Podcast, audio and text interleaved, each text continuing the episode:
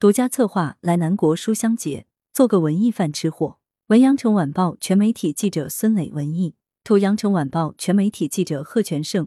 文艺时在广州的名号是如何名扬四海的？如何做一个有文化的吃货？八月二十一日，南国书香节开幕第三天，粤菜北见记新书分享会和林卫辉吃对了吗？新书分享会在广州举行。此前。葛亮以岭南饮食文化为主题的《厌食记》和《我是不白痴》漫画新书也亮相本届书香节。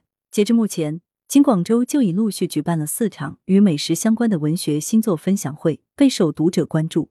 小说、散文、漫画、饮食文化在文学领域花繁果硕，实在广州这块金字招牌，也在二零二二年南国书香节上被赋予了新的人文内涵。民国时，实在广州真正叫响。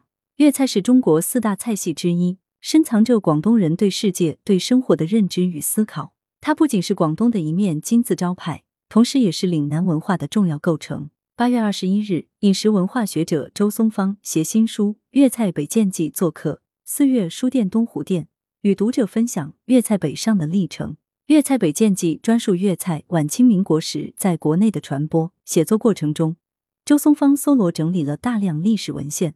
在书中引用了两百余种。上百年来，岭南饮食文化方面的史料发掘几乎没人做，但吃穿等所谓边边角角的内容，如果按传统的文史之学来梳理，就会有很多新发现。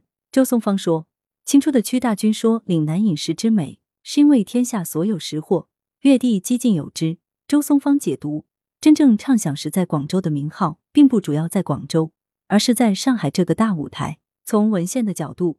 实在广州的概念最早出现在晚清，后于民国打响。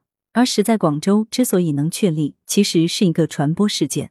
周松芳认为，以民国时期粤菜在上海的流行为例，随着越来越多的广东人向上海流动，一些粤菜餐饮也开到了当地。粤菜有宵夜的传统，上海人想吃夜宵，自然会选择粤菜馆。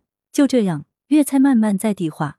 为了适应当地口味，就有了海派粤菜。特别是北伐战争以后，以政治因素为主的各种因素相互叠加下，粤菜的向外传播才达到了巅峰状态。周松芳说：“作为当时的文化传播中心，上海对粤菜的传播起了不可忽视的作用。”在新书分享会现场，周松芳与特邀嘉宾同为作家的李怀宇探讨了历史变迁对粤菜拓新发展壮大的影响，还分享了陈元、荣庚、吴宓、顾颉刚等一流文人学者试食粤菜的有趣故事。虽然粤菜馆的开设是一种经济行为，但如果没有文化人的推波助澜，粤菜的传播效果会大打折扣。粤菜在上海的传播就特别注重广告效应和文化效应。周松芳称，这也是粤菜传播与各菜系明显的区别。挖掘中国饮食科学之美，吃是一门深奥的学问。八月二十一日上午，美食专栏作家林卫辉新作《吃对了吗》线下发布会在广州琶洲四月书店举行。新作更加接地气，从老百姓熟悉、关心的食材入手，分享饮食之道。最为新鲜的是，林卫辉从生物学、营养学、食品学等角度分析了调料、食材及美食所包含的科学知识。林卫辉称，在家里熬粥时，下一点碱性水会特别香。所有的食物都有一层看不见的果胶，碱的成分是碳酸氢钠，可以突破这层果胶，让食物中的淀粉释放，使粥熟得更快。质地更粘稠。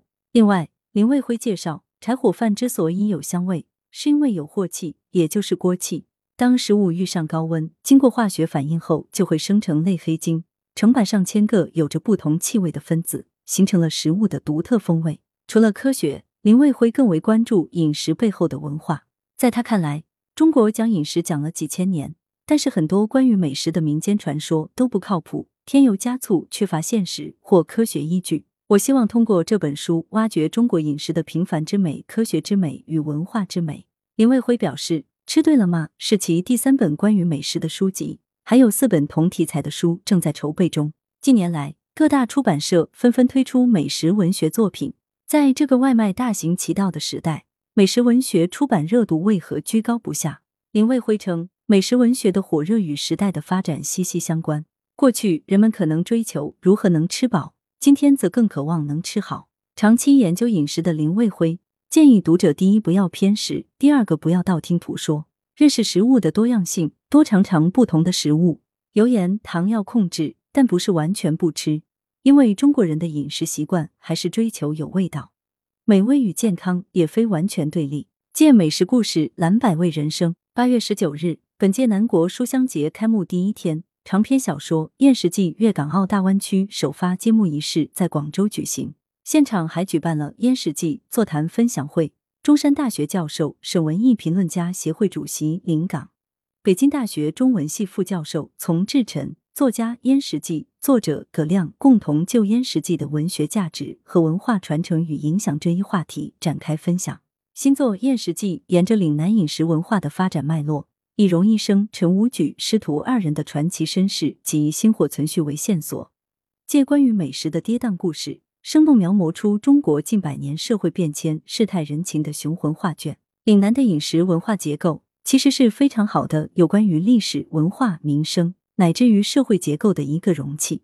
葛亮认为，饮食是活的文化，不断革新、适应口味，既是时间流转的表达，也是空间演变的传递。而茶楼很好的代表了内地和香港文化之间的同气连枝。葛亮用吃这个题材串联起整个华南地区的历史背景。并把吃和某种精神性的内涵联系在一起。从志成举例说，莲蓉月饼的熬，叉烧包的开口，将地域的文化与哲学写进日常的饮食生活中，人物命运的转折也在饮食聚会中流转变迁。不能白吃，而应懂吃会吃。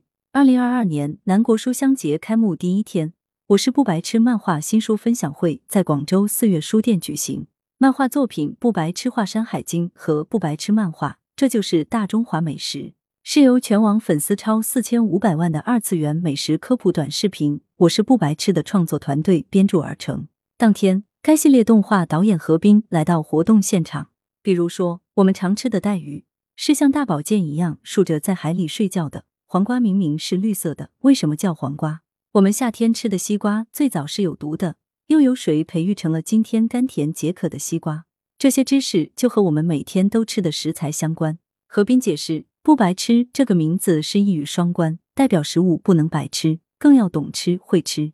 在寻找题材的过程中，我是不白吃团队发现《山海经》这部三万字左右的经典著作，近百次提到了食。何斌表示，我们想来一次《山海经》的逛吃之旅，从美食的角度来解读《山海经》里的奇珍异兽。比如，在招摇山中有一种怪兽叫猩猩，据说吃了它的肉可以健步如飞。不白吃漫画，这就是大中华美食。将中国按照七大地理分区，分别介绍了六十四道中国地方特色美食，还有很多与历史人物相关的食材，比如东坡肉、羊蝎子都和苏东坡有关，松鼠桂鱼肠粉三不沾都和乾隆皇帝有关。